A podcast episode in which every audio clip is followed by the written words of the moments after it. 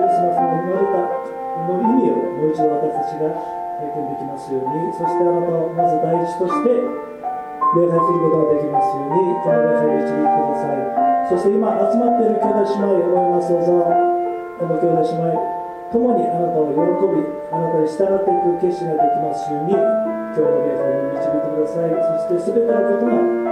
あなたが手においてなされる通りにこの地上においてもなされますようにそのためにこの私たちを祭列して使ってください。そしてあなたの後を従っていくことになりますように今日もう一度気づきとあなたの決あなたに従っていく決心をすることができますように導いてください。全ての礼拝のプログラムにあなたが望んでください。そして導いてください。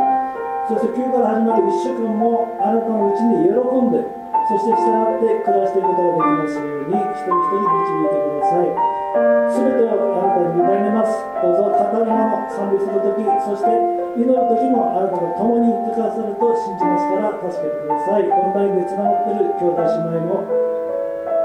感謝します覚えますそしてこの輪がもっと広がっていきますようにこの働きを覚えて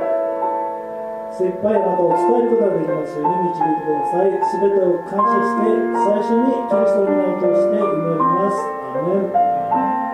いて賛美をしましょう。愛物霊神備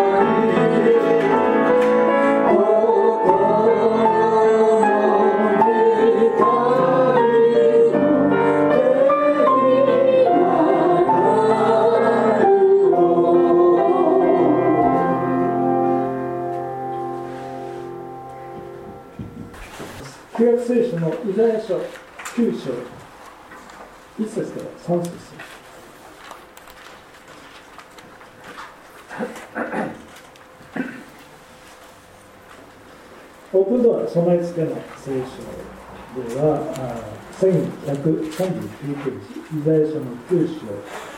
1から3節までを、ではお願いします。しかし、苦しみがあったところに闇がなくなる。先にはゼブルンの地とナフタリの地は恥ずかしみを受けたが、後には海沿いの道、ヨルダン川の彼方、違法人のガリラヤは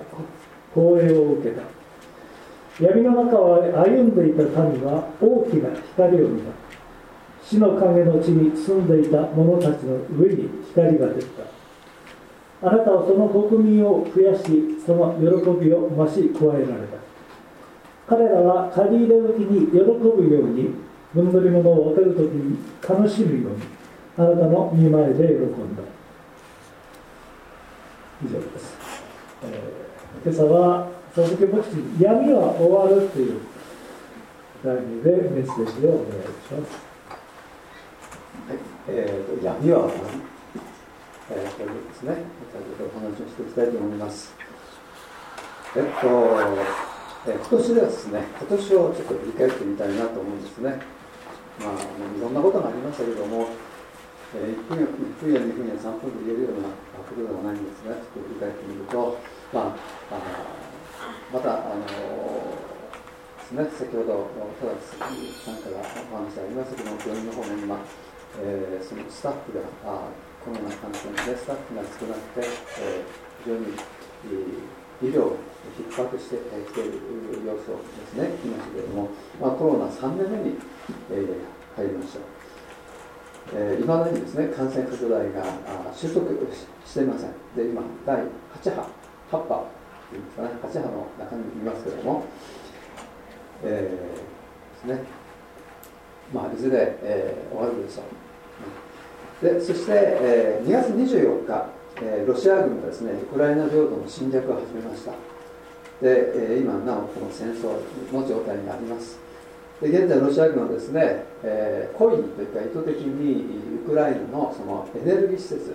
インフラをですね中心に攻撃していますね。で今ウクライナの国民はこの寒い冬の中、真冬の中、えー、本当にもうえストーブがなくて困る電気がなくて困る、まあ、本当に、えー、大きなダメージをですね受けているわけなんですよね、まあ、本当にこれはもう拷問のような感じもするんですけども、まあ、そういう状況です、えー、そしてコロナやウクライナ戦争のためにですね、えー、食糧危機ということもこう起こっている国々がありますまだ日本はそういう状況にはないですけども、まあ、お金のない国ですねアフリカとかまたは中東の国ですね、えー、そちらの方は食料危機に落ちている国々が増えています。まあ、そして日本も含めて、えー、もうほぼ全ての国で物価高騰ですね、物価高騰が起こっています。でまあ、あのそして中国ですね、中国は、あのまあ、これはあ私が直接聞いた話ではないんですけども、食料とかエネルギーとか肥料ですね、まあ、そういったものを買い占めて、あ、もしかすると戦争の準備をしてるんじゃないかっていうそんな話もしてますけどもありますけども、まあ、台湾有事ということも、えー、私はあ、えー、あり得ることだと思ってお祈りしています、まあ、そういったことは避けられるんですね。で一方で、えー、北京で、えー、冬季オリンピックを行いました。そして今はあサッカーワールドカップですね、えーカタールで行われていますね、えー、もう4強がですね、えー、決まりましたね、えー、そして、えーまあ、これは明るいニュースではあるんですけれども、えーまあ、でもやはり厳しい現実があることには変わりはないんですね。世界には山積みされた多くの問題あります。それに対して明確な解決策があるかというとそうでもないような感じです。まあ、世の中ですね、えー、ますますこう、えー、そういうことを考えるとだんだんだんだん暗くなっていくんだいくのかなってですねそんなふうに、えー、思ってしまいますがでも本当に私たちあの神様を信じてイエス様を信じてイエス様を救い受けている、まあ、そういったことを本当に感謝だなって思います、まあ、そういう私たちはですねそういう中にあっても行き詰まることはない。行き詰まることはないということですね。本当に感謝だなというふうに思います。まああなぜなら私たちはですね、えー、全てに勝るハッピーエンドのですね結末計画神様の計画を知ってますから心をですね騒がせないように、えー、して、えー、いくことができるんですね。神様の計画を知るということは本当に私にとって大きな励みです。また支えですね。生きる力です。私たちの、えー、思いはですねその神様のその計画それによって本当に主の平安を、えそのことを通してもですね主の平安を得ることができるんじゃないかなというふうに思います。ですから今日も、え聖書の言葉をですね、え見ていきたいと思います、えイザヤ書の9章、えアドベントの時によく耳にするところですよね、えイエス様の主イエス・キリスト救い主メシアの到来に関わる有名な予言が語られているところです、え今日ですねそのところを見ていきたいなというふうに思います。一節、えー、同じ新海訳なんですけどもちょっと、えー、違うんですがしかし苦しみのあったところに闇がなくなる。先にはゼブルンの地とナフタリの地は恥ずかしみを受けたが後には海沿いの道ヨルダン川の向こう違法の民のガリラヤは栄を受けるというふうになります。ヨルダン川の北側にガリラヤ湖があります。ガリラヤ湖はさらに北にあるヘルモン山の雪解けの水が流れてそこに水が溜まってそして、湖が、えー、ガリラヤ湖ができできてるんですね。でその水が今度はヨルダン川となって南へ流れてそして視界に注ぐんですね。まあ、それはあ今も昔も変わらないでいます。けれどもその水量っていうのはですね水の量っていうのは、えー、かなり減ってきているというですね。でガリラヤ湖の西側の土地はイスラエル十二部族のゼブルン族とナフタリ族に与えられた土地ですね。でですからゼブルンの地ナフタリの地っていうのはゼブルン族とナフタリ族のその人々のことを言ってるんだと思います、えー、ちょっと今からあ800年ぐらい900年ぐらいあ900 2900年ぐらいのでしょうかね。ソロモン王がいた頃。そしてソロモンの後イスラエルは北王国と南王国の2つに分裂しました。で南王国はユダ族とベニヤミン族が中心になってできた。国でその他のジュル族は北王国が中心になってできた。ですね。で北王国ですね。先にアッシリアに攻められてしまうんですね。そしてガリラヤ湖の西側にいた先ほど出てきたあイザヤ9の位置に出てきたあゼブルン族とナフタリ族の人々がアッシリアにね、え、連れて行かれてしまうんです。そしてその後、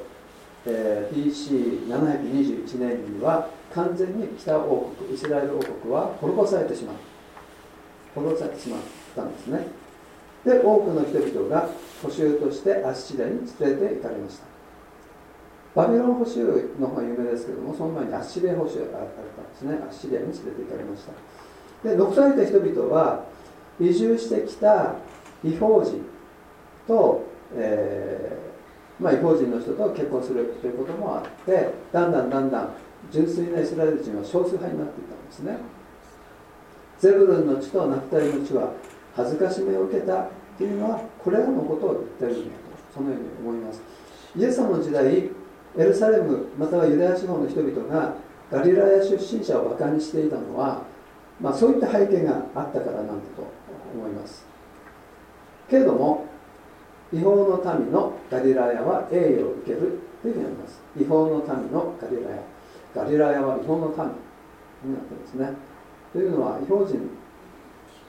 がそこに入ってきて違法の民と結婚して、えー、っていうそういう状況があったから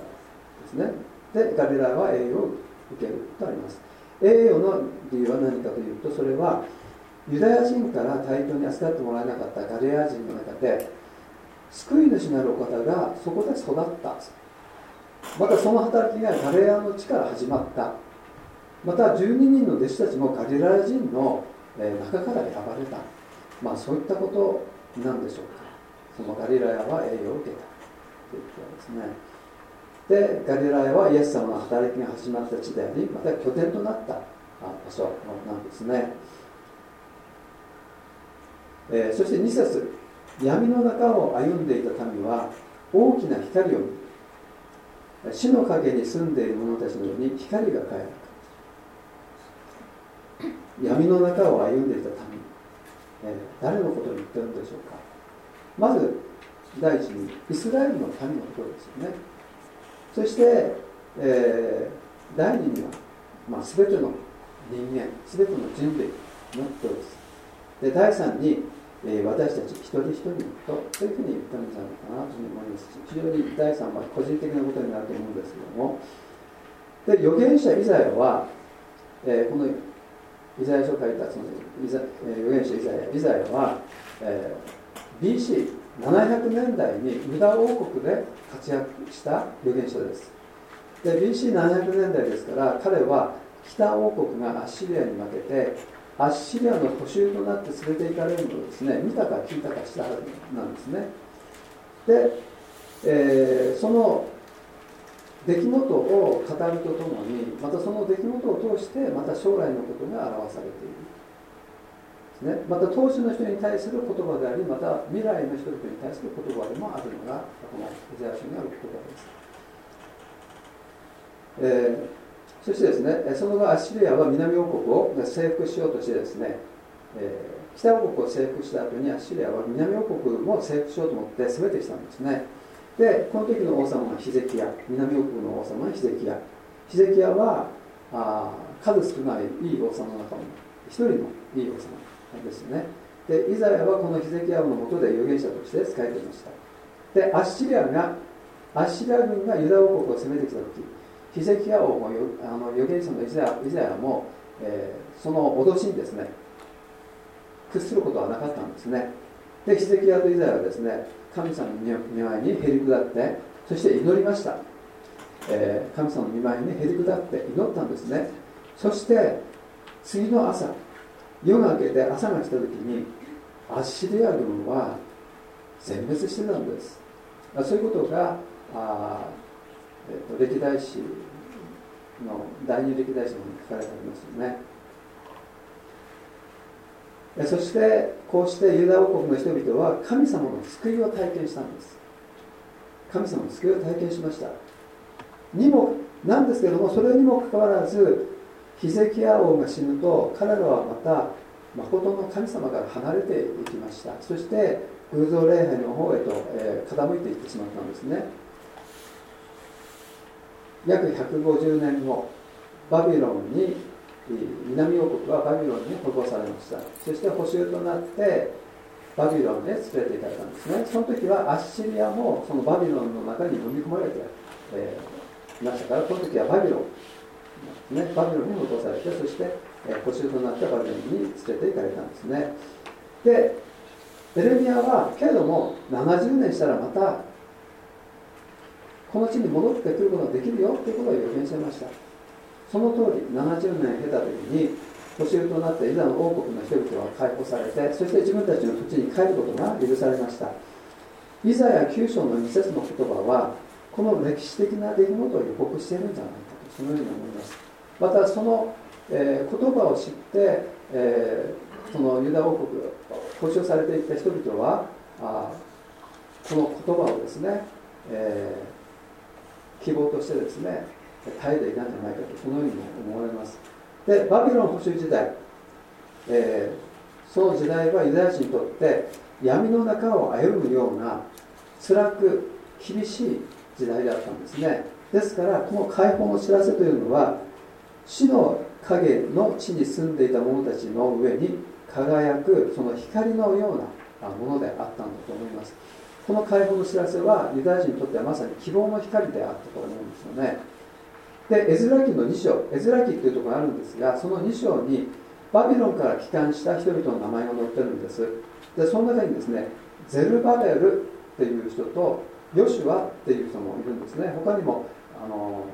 ネヘミヤとかですね、えー、ネヘミヤとかあいますね、えー、ネヘミヤですが。たくさんありますよね。でそのゼルバベルっていう人はあまた預言者のゼカリアとかハガイという人もいますね。でそのゼルバベルはイエス・キリストのケース見るとゼルバベルっていう人の名前が入ってるんです。ですからこのゼルバベルはダビデの子孫なんですね。ダビデの子孫。でハガイ書を見るとゼルバベルは総督でまあ、政治的な指導者ですよね。でヨシュアは大祭司となってますからあ宗教的な指導者ですね。だったんですね。でこの2人が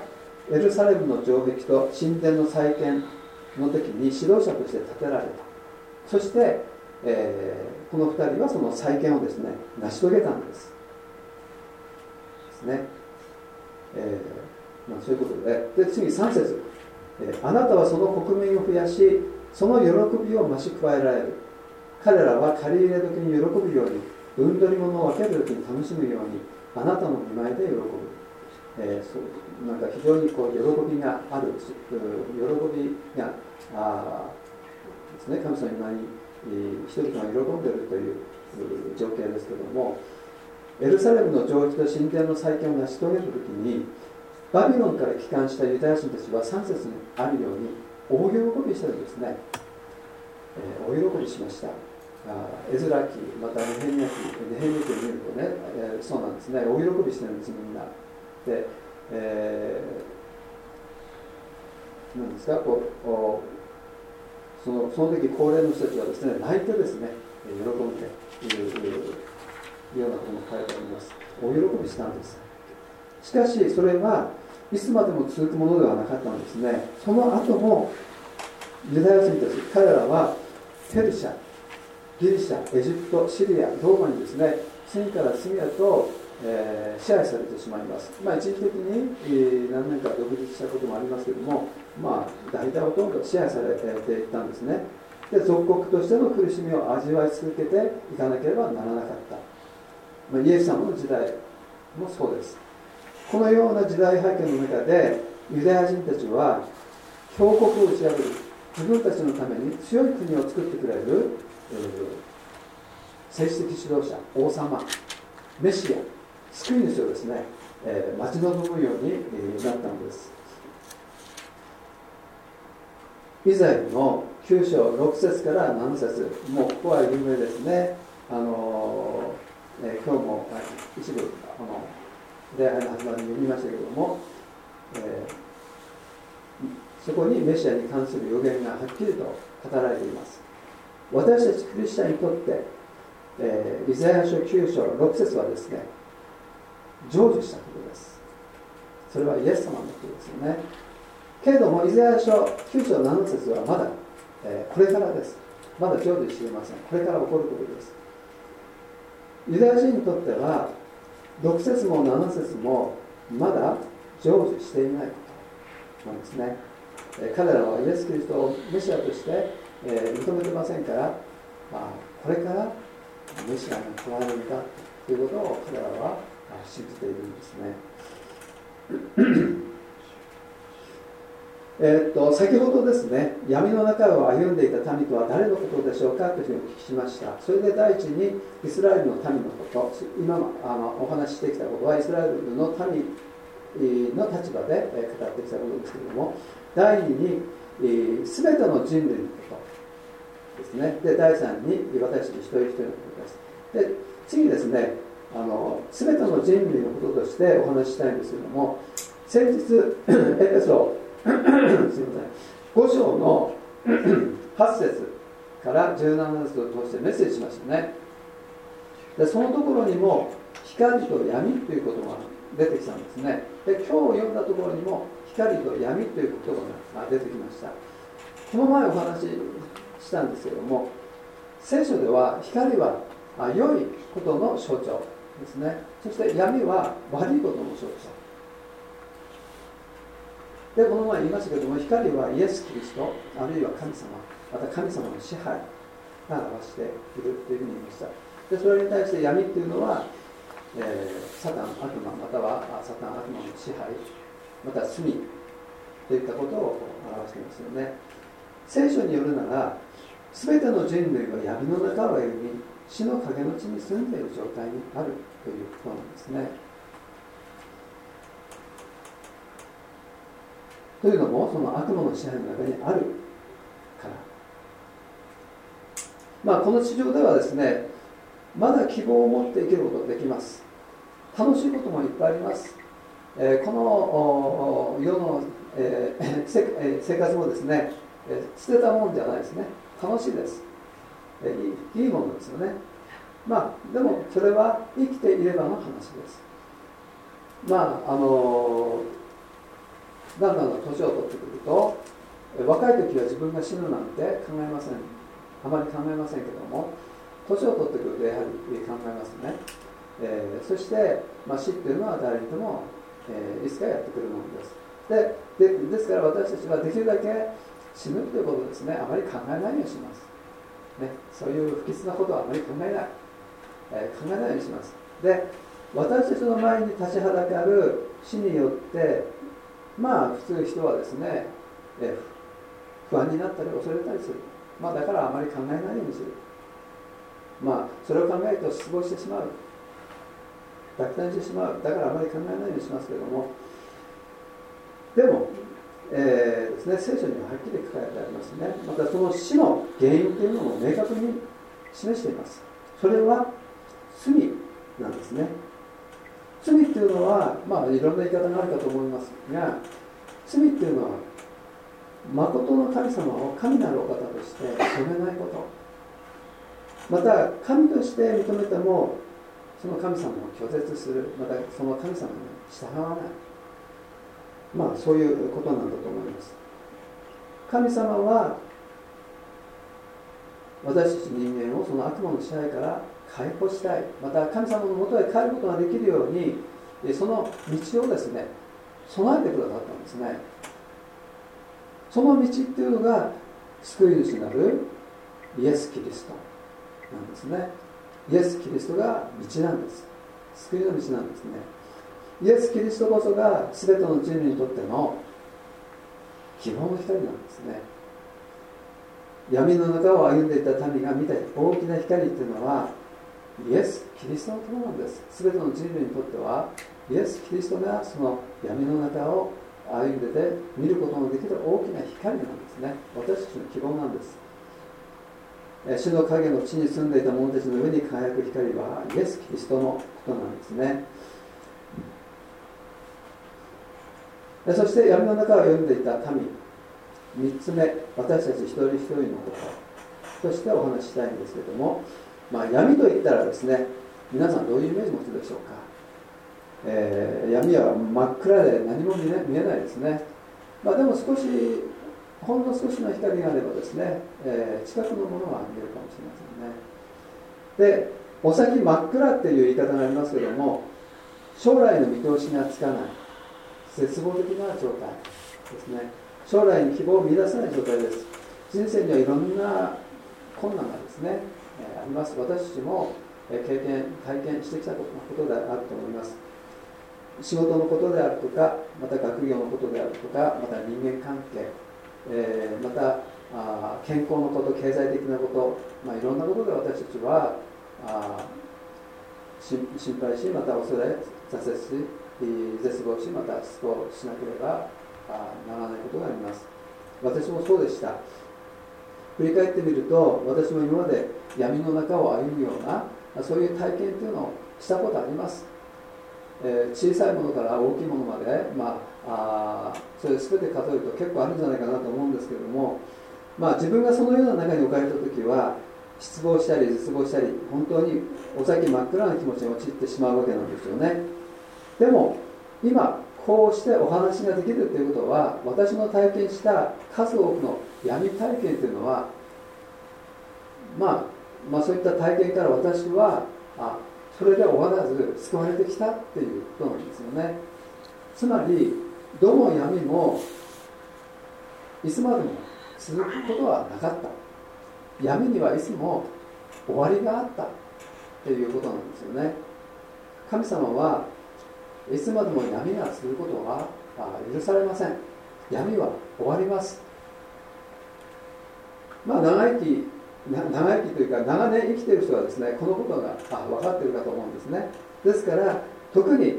若い人々にですね、えー、今日は語りたいと思うんです。お先真っ暗で将来に何の希望も持てないと感じたとしてもその闇はですねいつまでもずっと続くということはありません。必ず闇は終わります。終わらない闇なんてないですね。確かに闇の中を歩む時一筋の光も見えないと不安になります。だからこの闇はいつまでもいつまでも続くんだというふうに思ってしまうわけなんですよね。でその状態が長く続けば続くほど苦しみやまた辛さも増していきます。でも神様を信じてそれでも神様を信じて歩み続けてほしいとそのように思います。困難な時にこそ神様は良いお方であるということをですね信じて歩み続けてほしいと思うんですね。神様は必ず闇の中に光を輝かせてくださいます。最初その光はですねとても小さいかもしれません。でも最初小さくても信じて歩み続けるべきその光はですね、えー、だんだんだんだん大きくなっていきます。見えてくるんですね。その光を頼って歩み続けるべきですね。もしかしたら自分が願っていたもの思っていたものと違うものかもしれません。違う方に導かれて、え、いることがあるかもしれません。でもそれが神様の導きであるならばもう少し進んでみるとあこれでよかったんだ。そこにはあ神様から平安また喜びがですね、え、あるはずなんですね。でここであの人生の挫折っていうことについて、えー、お話したいと思うんですけども私もいろいろと挫折してきました。挫折もですね人生の大きな闇体験ですよね。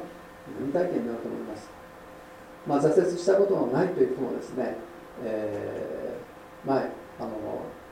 前もですねこういうお話したことがあるんですよ。若い人たちの中で。そしたら、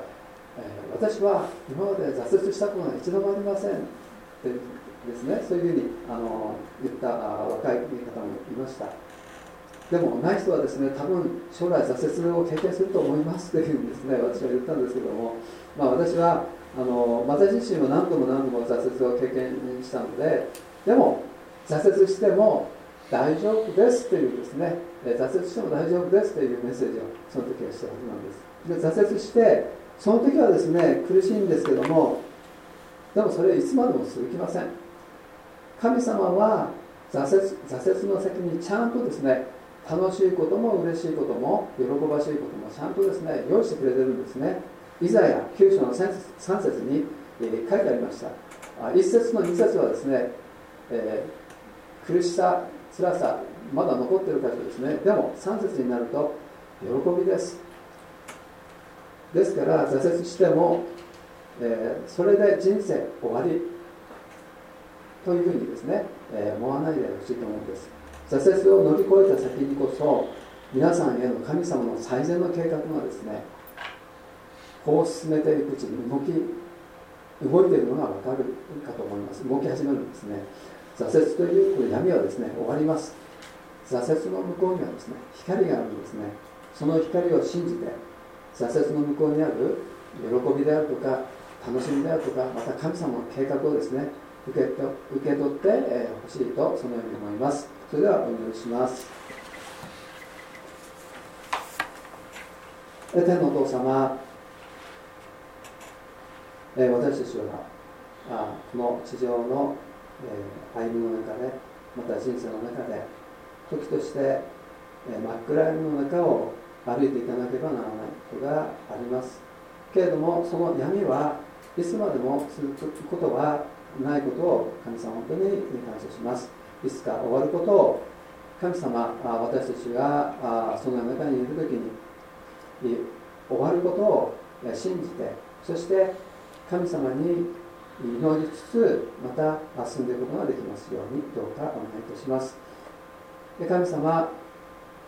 あなたはいつも私たちにとって良い神様で神様です。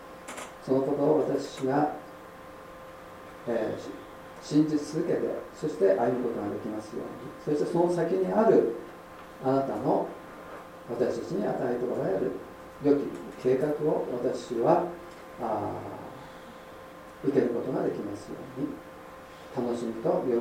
あなたから与えられる楽しみと喜びを受けることができますように。どうかお願いいたします、えー、神様感謝します。イエス・キリストは私の希望です。あなたが与えてくださった希望をありがとうございます。感謝してイエス様の皆によってお願いします。アーメン。アーメン「